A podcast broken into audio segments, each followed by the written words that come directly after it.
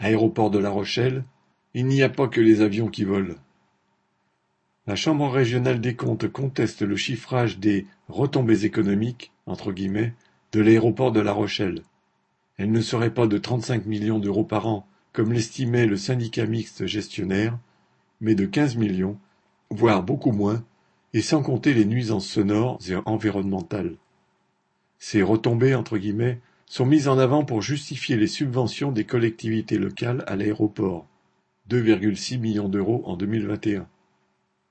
Mais quel que soit leur montant, ces retombées entre guillemets profitent d'abord au patronat local petit et grand, les hôteliers et restaurateurs qui bénéficient du tourisme, et les grosses entreprises qui font voyager leurs cadres par avion, alors que les subventions sont payées par la population. D'autre part, les bénéfices des compagnies aériennes explosent. Celui de Ryanair, par exemple, a quadruplé pour s'établir à 663 millions d'euros au premier trimestre 2023.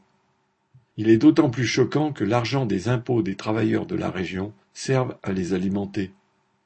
Alors, quel que soit le chiffrage des retombées, les subventions à l'aéroport, payées par les impôts, sont un vol aux plus pauvres qui utilisent bien peu l'aéroport au bénéfice des plus riches.